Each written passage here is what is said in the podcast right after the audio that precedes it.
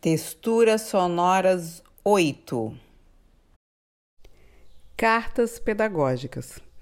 Publicamos aqui a troca de cartas entre Cíntia Silva e Ana Lúcia Souza de Freitas, as quais anunciam mais uma parceria para a revista Texturas e representam a abertura dos trabalhos para a próxima edição.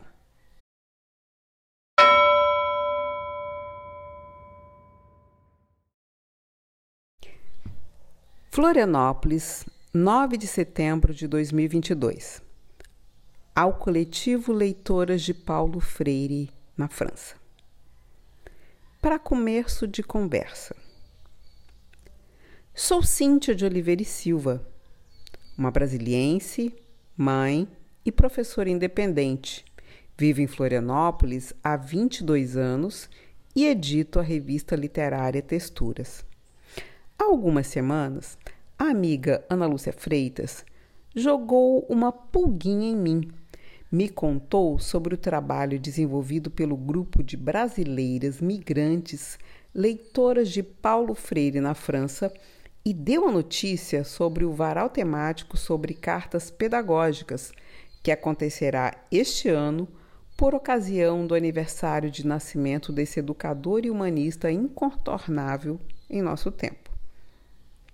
Ana Lúcia me contou que, ao conhecer a revista literária Texturas, editada por nós da Oficina da Palavra, enxergou uma conexão entre a dialogia das cartas pedagógicas, difundidas por Paulo Freire, e a nossa publicação. A partir dessa provocação, senti vontade de correr, ou melhor, voar, para a capital francesa e conhecer a experiência dessas mulheres ao vivo.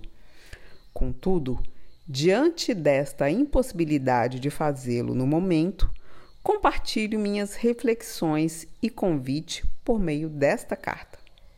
Esticando a conversa com Ana, conheci um pouco mais sobre os trabalhos dela, frutos de suas andarilhagens, impregnando de bonitezas a linguagem acadêmica, tornando o ato educativo menos duro ao permitir a emoção ao lado da reflexão com o uso de cartas pedagógicas neste contexto de pesquisa e escrita científica.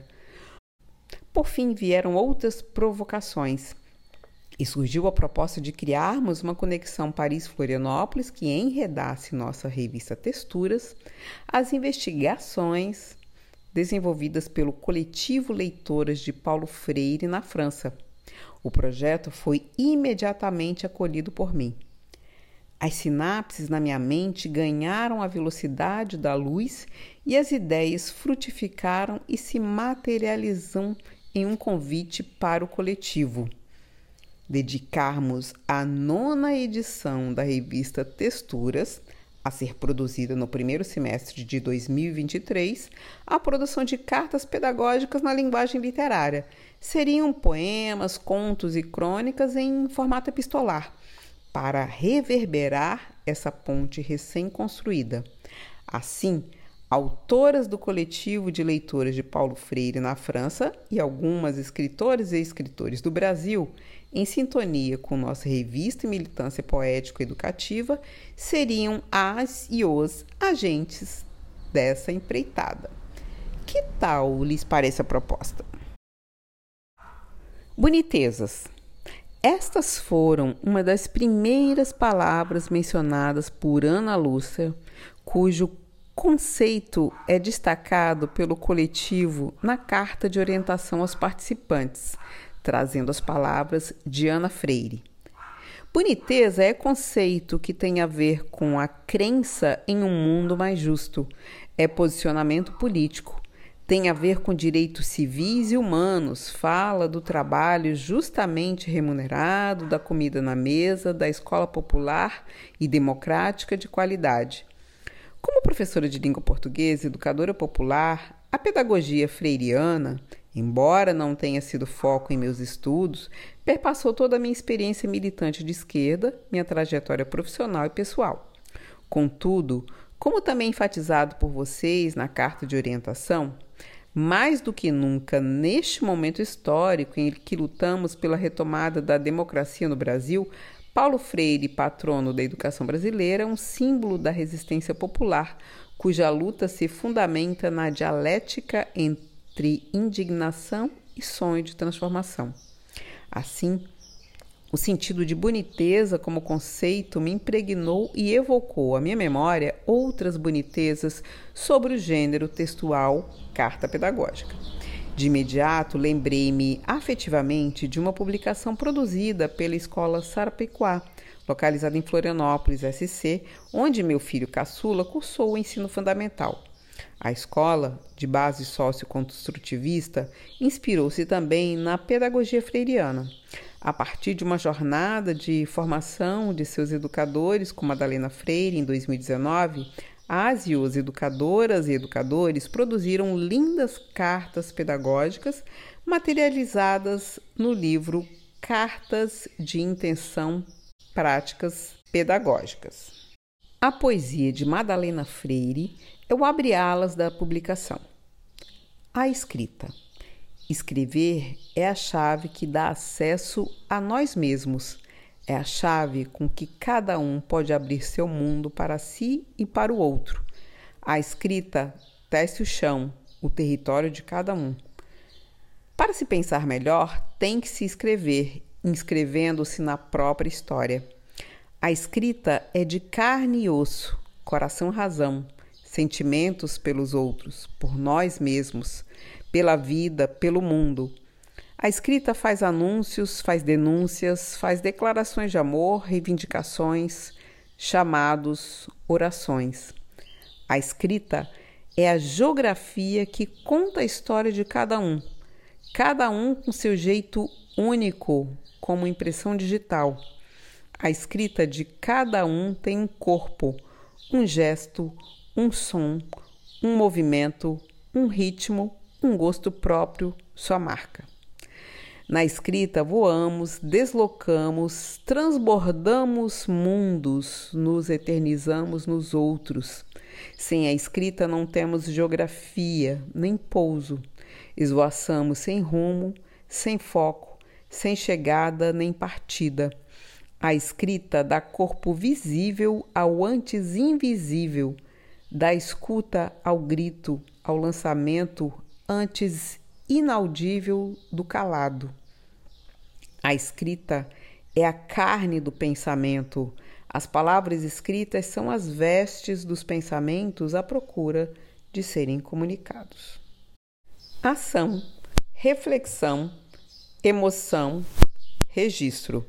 E é absolutamente conectada com o tetagrama da transformação permanente sintetizado por Freitas em seu artigo Cartas sobre Cartas Pedagógicas, homenagem a Paulo Freire, no ano do centenário de seu nascimento, que esta carta pedagógica, notícia convite, inaugura a preparação da edição de número 9 da revista Texturas.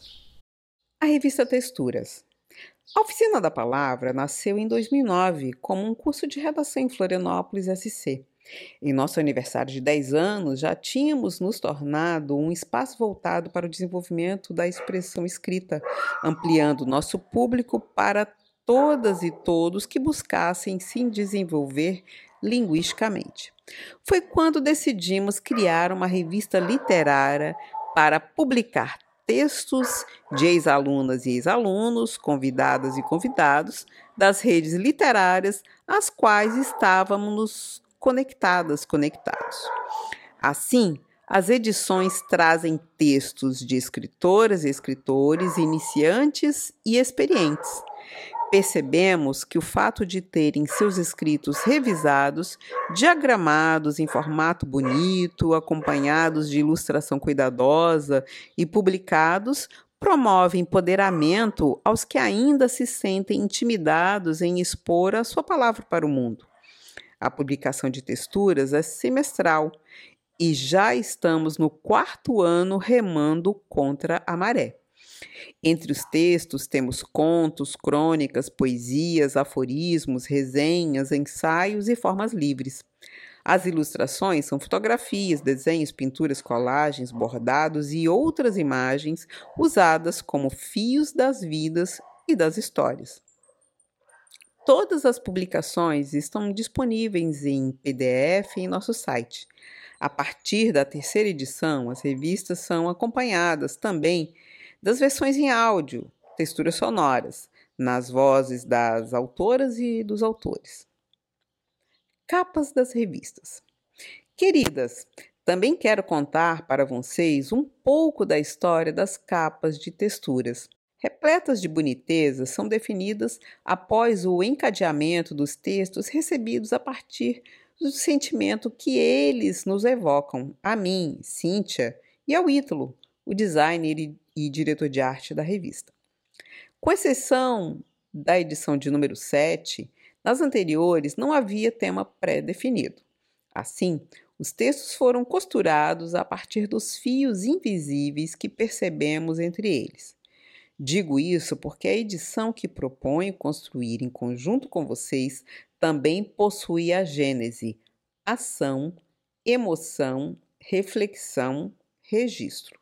Texturas 1 Palavras ao Mar esta edição que marcou a estreia de nossa viagem editorial. Texturas 2 Búzios Literários.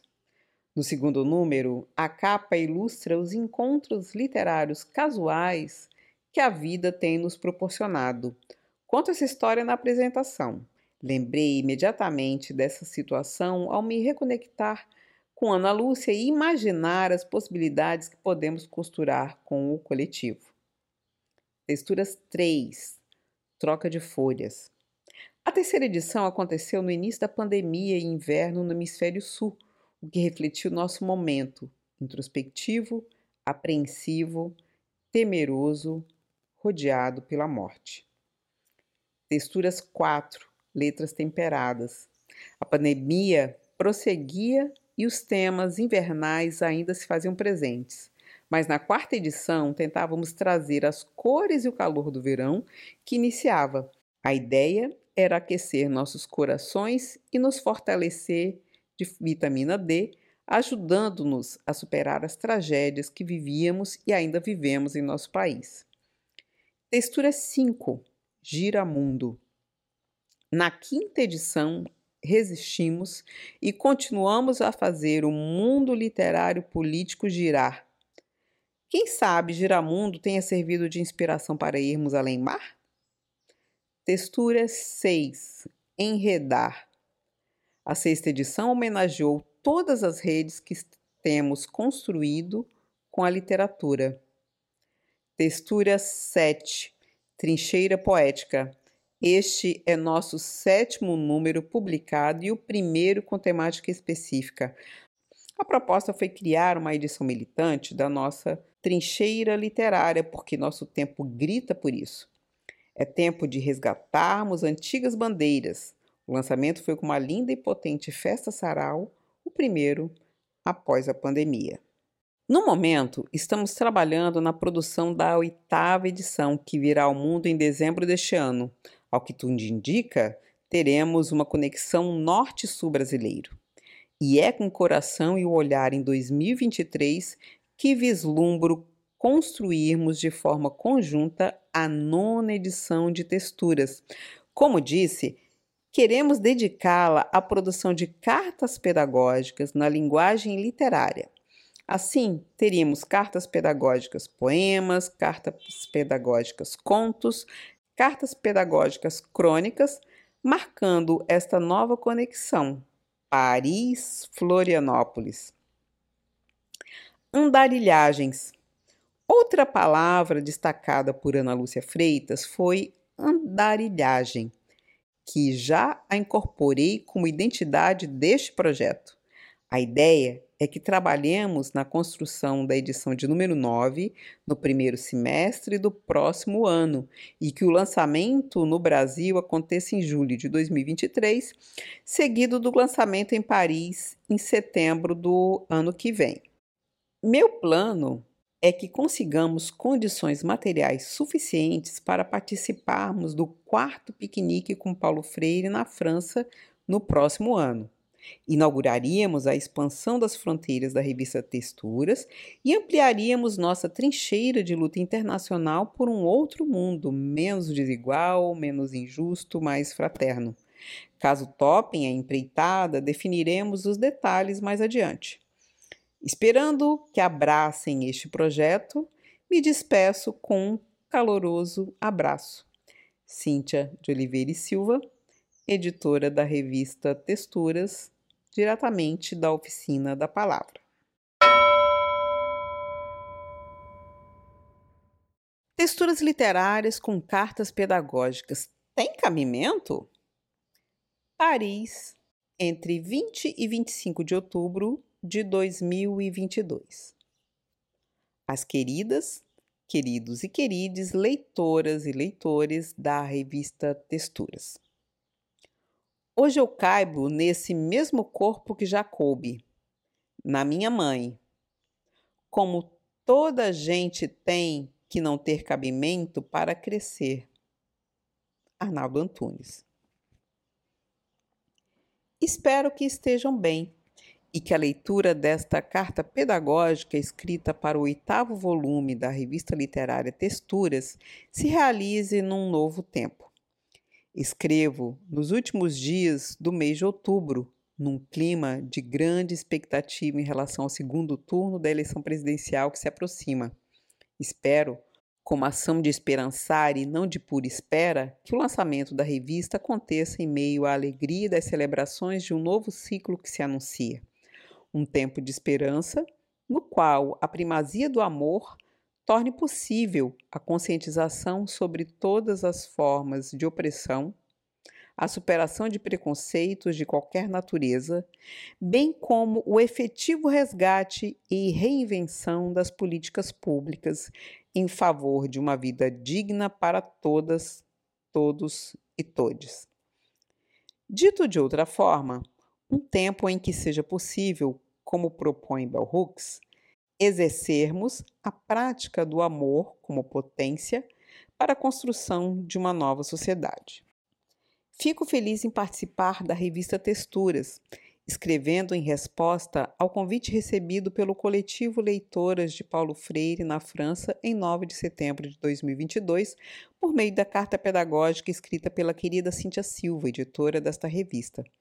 Sua produção integrou o varal temático sobre cartas pedagógicas, uma exposição interativa que ocorreu no terceiro piquenique com Paulo Freire no dia 18 de setembro, no Jardim Marielle Franco, em Paris. O título de sua carta pedagógica nos faz a seguinte provocação: Que tal criarmos uma conexão Florianópolis-Paris para a construção de uma edição da revista literária Texturas com Cartas Pedagógicas Literárias? É com um misto de empolgação e preocupação que nosso coletivo agradece e aceita o convite. Por isso, a escrita desta carta-resposta é uma forma de compartilhar o desafio assumido em relação à edição próxima da revista em 2023, fazendo também uma provocação a partir do título, em forma de pergunta. Texturas literárias com cartas pedagógicas têm cabimento? Convido a pensarmos sobre o cabimento das cartas pedagógicas na revista literária Texturas, sugerindo preliminarmente evocar memórias para produzir novos sentidos acerca do inadmissível. Importa considerar quais são os episódios autobiográficos em que a ousadia juvenil foi barrada pelo peremptório argumento de autoridade. Isto não tem cabimento, ao rememorá-los, que marcas identificamos no modo como lidamos com o incabível na vida adulta? Para compor essa provocação, o título é acompanhado pela epígrafe de Arnaldo Antunes, cuja música aborda o tema sem restrições, concluindo que toda gente tem que não ter cabimento para crescer. Nesta direção, é propício pensar, fazer a aproximação entre cartas pedagógicas e texturas literárias, desafiando autorias que motivam ultrapassar fronteiras literal e metaforicamente. Vamos criar cartas pedagógicas literárias ou seriam cartas literário-pedagógicas? Para seguirmos em diálogo, me apresentarei brevemente, além de dizer algumas palavras sobre o coletivo Leitoras de Paulo Freire na França e sua relação com o tema das cartas pedagógicas. Na continuidade, compartilharei a narrativa de uma inspiradora experiência que proporciona pensar sobre a potência das cartas, considerando ser este um importante ponto de partida para o reconhecimento do vigor conceitual implícito na expressão cartas pedagógicas, própria do legado de Paulo Freire, bem como os desafios de sua reinvenção. Sou Ana Lúcia Souza de Freitas. Pode me chamar de Ana Lu, que é como estou ficando conhecida nos últimos tempos. Mulher brasileira, professora, estudiosa de Paulo Freire, gaúcha e atualmente morando na França. Em 2019, vivi um ano sabático na Cidade Luz, no qual o entusiasmo da experiência inicial foi inesperadamente impactado pelo assombro da pandemia Covid-19. Um tempo que fez redimensionar a vida em muitos sentidos. Desde então, as idas e vindas entre Paris e Porto Alegre resultaram na mudança de residência, assim como numa radical mudança de vida no que se refere às rotinas e expectativas. Neste sentido, a escrita vem sendo vivida intensamente de modo tão trabalhoso quanto prazeroso, exercida ao mesmo tempo como uma forma de diálogo comigo mesma e com o mundo. Entre as principais experiências compartilhadas nesses últimos anos, destaca-se a criação do coletivo Leitoras de Paulo Freire na França, do qual sou uma de suas cofundadoras. Criado em 2020, o momento histórico marcado pelo retrocesso da democracia no Brasil e os crescentes ataques ao patrono da educação brasileira motivaram fazer contraponto a partir da constituição do grupo, assumindo o compromisso de promover o conhecimento e reinvenção da obra de Paulo Freire na França. Este é um coletivo em construção, inicialmente reunindo mulheres brasileiras migrantes na França e atualmente constituído de profissionais e estudantes de diferentes áreas, cujos saberes e experiências se entrelaçam, se entreajudam e se expandem. Também incluí integrantes residentes no Brasil, com maior ênfase no Rio Grande do Sul. Contando com essa composição, o coletivo assume o compromisso de promover conexões entre o Fórum de Estudos, Leituras de Paulo Freire, que se realiza no Rio Grande do Sul, e o Instituto Bell Hooks Paulo Freire da França. Neste movimento, a experiência do coletivo tem se aproximado do tema das cartas pedagógicas, contribuindo diretamente para a produção de conhecimento nessa direção. A recente realização do varal temático sobre cartas pedagógicas contou com mais de 80 exemplares, oriundos de diferentes contextos educativos, incluindo produções mais recentes em francês e em espanhol. Mas afinal, o que são cartas pedagógicas? A leitura do verbete de autoria do educador Adriano Vieira no dicionário Paulo Freire é um bom ponto de partida para este conhecimento, pois além de apresentar uma leitura crítica sobre o conceito, indica as obras epistolares de referência. Sua apresentação enfatiza que a concepção freiriana associa o rigor da escrita ordenada e refletida à amorosidade da escrita dirigida a alguém com quem nos vinculamos afetivamente. Em suas palavras, a carta, como um instrumento que exige pensar sobre o que alguém diz e pede resposta, constitui o exercício do diálogo por meio escrito. Por isso, referir-se às cartas pedagógicas implica referir-se ao diálogo, um diálogo que assume o caráter de rigor na medida em que registra de modo ordenado a reflexão e o pensamento. Um diálogo que exercita a amorosidade, pois só escrevemos cartas para quem de alguma forma nos afeta nos toca emotivamente, cria vínculos de compromisso. A peculiaridade da escrita de Freire em forma de cartas é destacada por Nita Freire na introdução de suas notas à obra Cartas a Cristina. Ao fazer cartas no lugar de ensaios, na sua forma mais tradicional, na qual um capítulo se sucede ao outro, caracterizando-se por uma sucessão logicamente desencadeadas de ideias que se iniciam, desenvolvem e encerram em cada capítulo e da sucessão destes no todo do texto, não fez. Fez ensaios, sim, mais ensaios em forma de cartas em que sem negar as qualidades dos ensaios tradicionais, optou por esta forma menos habitual, por acreditar que os textos assim redigidos são mais comunicadores. Todavia, é na obra nomeada por Nita Freire como Pedagogia da Indignação, Cartas Pedagógicas e outros registros que a expressão ganha visibilidade como conceito específico do pensamento freiriano. Em sua apresentação, Nita enfatiza a complementaridade de dois sentimentos humanamente contraditórios, o amor e a raiva, fundantes da pedagogia da indignação. Justifica assim o título atribuído à publicação. Nesse livro, Paulo nos conclama para a concretização deste inédito, desta utopia que é a democratização da sociedade brasileira através do amor, indignação, esperança. Acreditei, portanto, que o título não poderia ser outro. É nessa perspectiva da pedagogia da indignação, que inclui a defesa do amor como potência para a construção de uma nova sociedade, que a escrita de cartas pedagógicas anuncia possibilidades de exercermos a boniteza da escrita como escuta de si no mundo e com o outro. Não por acaso, é a escolha das imagens que acompanham a parte inicial desta carta pedagógica. Écoute é uma escultura de rua em Paris criada pelo artista francês Henri de Miller.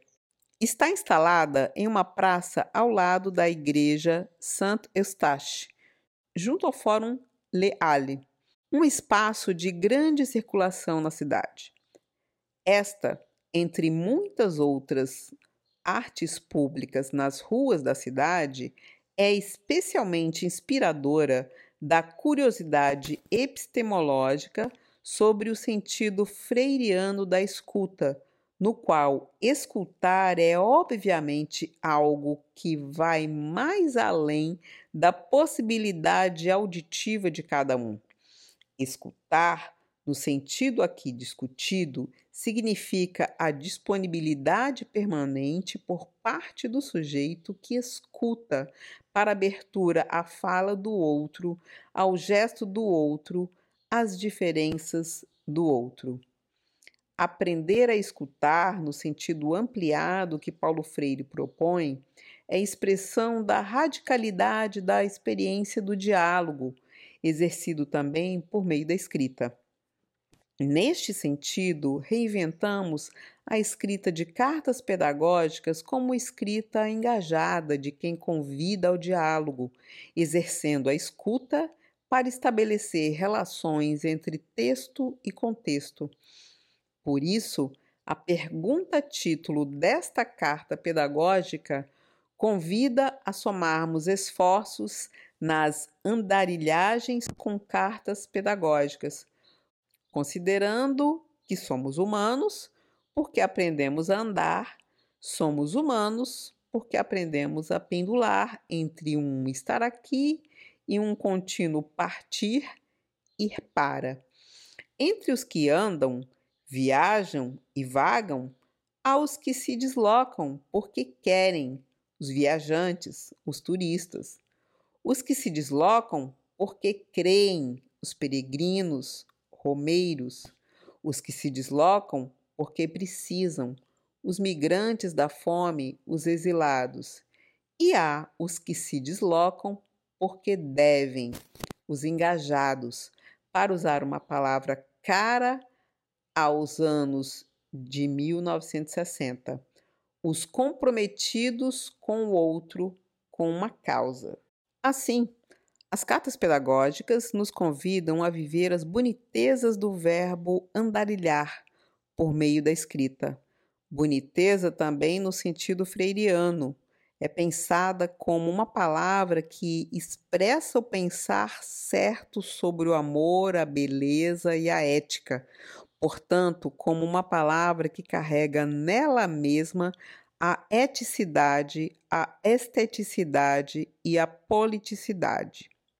As andarilhagens compartilhadas com cartas pedagógicas revelam a boniteza das perguntas produzidas no movimento das experiências que vale enfatizar, se entrelaçam, se entreajudam e se expandem. Entre outras, nos instigam a compartilhar a reflexão sobre onde nossa escrita nos leva, por onde andam as cartas pedagógicas Será que todas as cartas são pedagógicas? Como orientar, sem prescrever, a escrita de cartas pedagógicas com propósitos acadêmicos? Tantas questões não esgotam o potencial da reinvenção do legado que Paulo Freire nos deixou. Ao contrário, suscitam sempre novas possibilidades, sem perder de vista uma questão fundante desta reflexão. Qual a importância das cartas na história da humanidade. Enfim, em função da boniteza das andarilhagens com cartas pedagógicas que a aproximação com a revista Texturas faz sentido, desafiando-nos mutuamente a expandir as perguntas, considerando: será que as cartas pedagógicas podem ser também literárias? Um convite para reinventar as cartas pedagógicas em diálogo com a literatura. Será que este convite tem cabimento? À primeira vista, pode até parecer descabido, mas pensando bem, por que não? É olhando curiosamente para as andarilhagens da revista Texturas que podemos encontrar sentidos cuja potência nos aproximam. Em sua edição de número 7, a revista Texturas recebeu o título de Trincheira Poética, assumida como uma escrita militante, trazendo como editorial Luta Armada de Palavras. A leitura sugere pensar sobre quão pertinentes podem ser as tessituras com as cartas pedagógicas, visto que coadunam com os sentidos políticos e estéticos atribuídos às texturas literárias. Já a edição número 6, nomeada Enredar, faz serziduras e narra andanças que produzem questionamentos, cultivam afetos e sugerem projetos ousados e transgressores, por isso, inspiradores. Então, por que não pensar que enredar-se seria uma boa forma de expressar o potencial emancipatório da escrita em forma de cartas pedagógicas? De igual modo, as demais edições, Giramundo, Letras Temperadas, Troca de Folhas, Búzios Literários, Palavras ao Mar, também nos inspiram a pensar, fazer aproximações literárias e pedagógicas. Nessa direção, e levando em conta o valor das cartas como patrimônio da humanidade, merece atenção observarmos a significativa presença deste gênero de escrita como fonte de inspiração que permanece ao longo dos tempos em diversas formas de expressão cultural. Entre outras, podemos identificar a presença de cartas no cinema, na música, na pintura, na poesia e no teatro, como sugere a sequência de imagens a seguir. A escolha das imagens de referência para essa reflexão não é aleatória. Ao contrário, revela experiências singulares por meio das quais foi se adensando a emoção-reflexão sobre a potência da carta enquanto gênero de escrita. Neste sentido, a vida pessoal complementa as ações de pesquisa ampliando referências que proporcionam vislumbrar como arte, literatura, política e pedagogia se entrelaçam e se fortalecem ao comunicar, questionar, promover experiências de admiração e reflexão, proporcionando exercer o diálogo com diferentes saberes e suscitando a tomada de posição no mundo e com o mundo. Entre as experiências pessoais referidas a partir das imagens, destaco para reflexão nesta carta pedagógica a peça de teatro Cartas de Amor, cuja oportunidade de assistir ocorreu no Teatro Belas Artes em Madrid, 22 de janeiro de 2020. Recorro aos registros feitos há mais de dois anos em meu diário pessoal revisitando a intensidade da reflexão mobilizada naquele momento acerca da potência das cartas. A atualidade desta compreensão é um ponto de partida para o reconhecimento, conforme já referido, do vigor conceitual implícito na expressão cartas pedagógicas, própria do legado de Paulo Freire. Além disso, tematizar as cartas de amor pode ser fonte de inspiração para realizar aproximações pedagógicas e literárias. É com a finalidade de convidar ao diálogo nesta direção que compartilho a narrativa a seguir. A interpretação do casal em Cartas de Amor se faz literalmente a partir da leitura de cartas. Um homem e uma mulher encontram-se sentados em cadeiras dispostas lado a lado ambos virados para frente, olham não um para o e para a outra, mas para longe, leem cartas escritas entre si ao longo de suas vidas. Leem a escrita e a resposta de cada carta, alternando-se na leitura, pegando e largando os papéis um a um, gesticulando a passagem do tempo. Aliás, merece destaque. A cena inicial da peça é com a abertura de uma caixa de onde ele tira todas as cartas. O curioso é que a leitura não é da carta recebida, mas da carta enviada. Assim, fica bastante convincente a escrita como forma de diálogo. Cada um lê o que escreveu para o outro com uma entonação carregada dos sentimentos próprios de cada momento vivido ao longo dos mais de 40 anos em que trocaram cartas entre si. Isto inclui alguns momentos em que só ele escreve, várias vezes, pedindo notícias e ela silencia, porque está envolvida com muitas e intensas experiências, e vice-versa.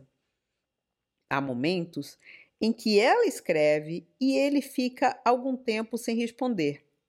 A troca de cartas inicia na década de 30, ainda jovens, e seguem ao longo da vida até a morte da mulher chamada Melissa.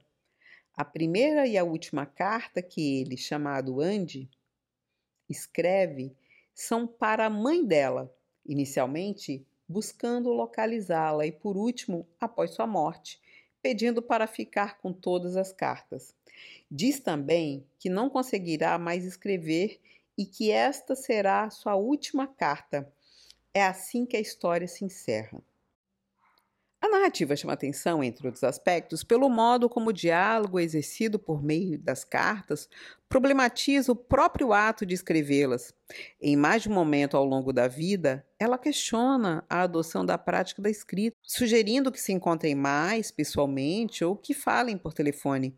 É peculiar o modo como ele argumenta que escrever cartas é melhor do que telefonar Importa levar em conta que vivem em um momento histórico anterior à internet e às redes sociais, no qual o próprio telefone ainda era algo novo, pouco incorporado às rotinas diárias. Isso se evidencia no modo como ela contra-argumenta, visivelmente sem paciência, e ele segue se justificando. Inicialmente, apresenta aspectos bem objetivos. Diz que prefere escrever porque, ao telefonar do escritório, tem barulho passa muita gente e não pode falar à vontade. Para ela, isso seria muito simples de resolver. Afinal, não é tão caro comprar um telefone e isso lhe daria uma liberdade enorme. E sugere a ele que faça como ela: tenha um telefone em casa para que possam abandonar as cartas.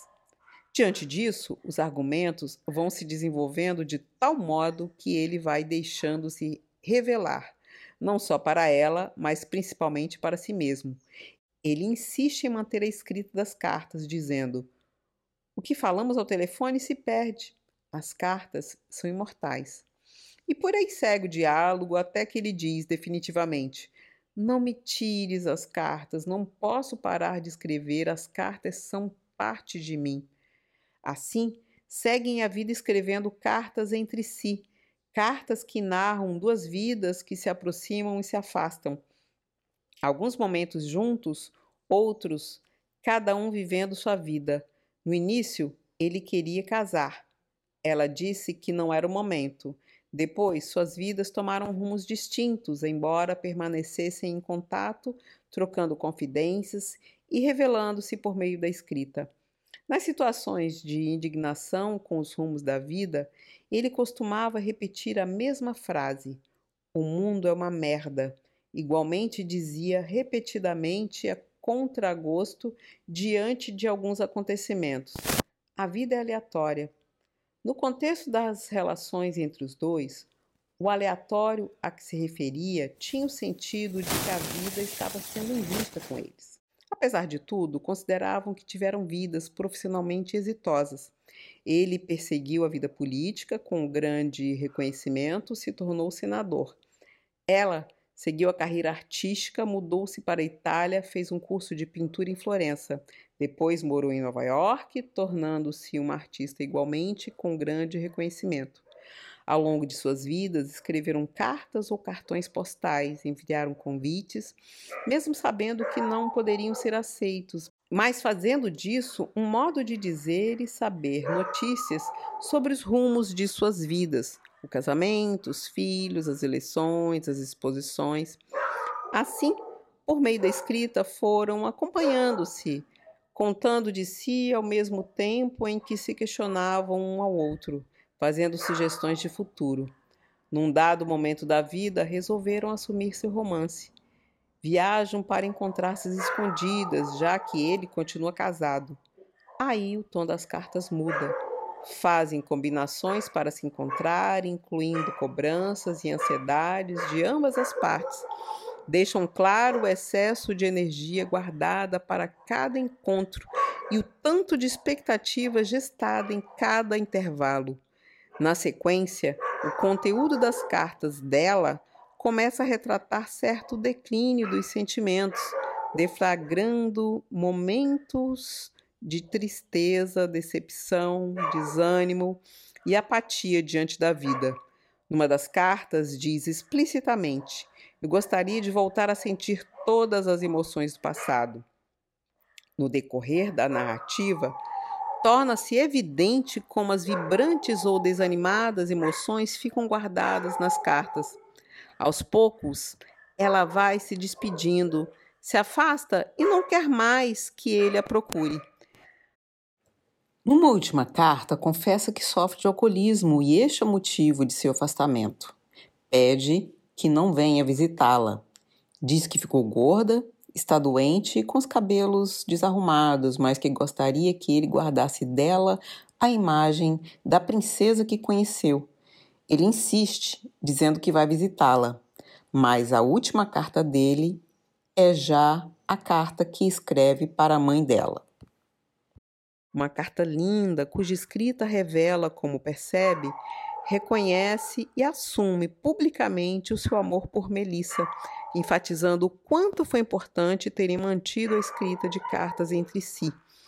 Mesmo que cada um seguisse sua vida, a escrita fez com que soubessem que sempre teriam alguém com quem contar. Por isso, escreve para a mãe dela, dizendo que quer ficar com todas as cartas. Para ele, as cartas são imortais. Elas contam histórias de amor, amor entre si, amor pela escrita, amor pela arte e pela política, enfim, amor pela vida. Ou seja, as cartas de amor trocadas entre Andy e Melissa ao longo de suas vidas revelam como a escrita pode eternizar emoções, mesmo que transformadas. Enfim, Cartas de Amor é uma narrativa inspiradora, pois proporciona reconhecer que a escrita de cartas está inegavelmente marcada pela força de expressão das palavras que guardam emoções de cada tempo vivido. Também inspira, porque nos coloca diante do óbvio. É inegável que as emoções mudam, por isso, a escrita de cartas tanto proporciona guardar emoções vividas em cada momento, quanto acompanhar suas transformações. Escrever para cultivar emoções, atribuindo novos sentidos e significados a cada momento vivido, pode ser um bom motivo para seguirmos escrevendo cartas para seguirmos reinventando o legado de Paulo Freire com cartas pedagógicas e para desafiarmos-nos mutuamente a produção de cartas pedagógicas com texturas literárias de diversas formas e com diferentes finalidades. Ao concluir, importa destacar como aprendemos com Paulo Freire. O óbvio de um ou de uma não é o óbvio de outro ou de outra. Neste momento que precede a eleição, as cartas apresentam novas ênfases e significados. Tem se constituído como mais uma forma de reunir e apresentar argumentos em favor de determinada posição política. Por isso, vale dizer, as cartas a que nos referimos como cartas pedagógicas não são neutras, têm uma dimensão política, outras são eminentemente políticas, mas com um profundo sentido pedagógico. Em síntese, a potência das cartas está na diversidade que lhe é peculiar. O sentido pedagógico de sua reinvenção é um fecundo tema em discussão envolvendo rigor e amorosidade. A perspectiva do esperançar é uma convergência a ser perseguida, somando esforços e mobilizando autorias. Este é o desafio que se apresenta com a pergunta título. Texturas literárias com cartas pedagógicas têm cabimento? Retomando a epígrafe, importante é não perdermos a inspiração em Arnaldo Antunes, levando em conta que toda a gente tem que não ter cabimento para aquecer. Nesse sentido, insurgente se gesta a expectativa do diálogo, esperando imensamente que a leitura desta carta pedagógica ocorra no momento em que estaremos inaugurando um novo tempo histórico, um tempo em que Conforme referido inicialmente, se torne possível esperançar quanto à criação de um mundo em que seja menos difícil amar, para o qual Paulo Freire tanto nos inspira. De igual forma, o diálogo com Bell Hooks, a enfatizar o amor como potência para a construção de uma nova sociedade, desafia-nos a expressar o que referimos como amor por meio da ação. Segundo ela, o amor é o que o amor faz. Quando amamos, expressamos cuidado, afeição, responsabilidade, respeito, compromisso e confiança. Registra-se uma última provocação, não menos importante.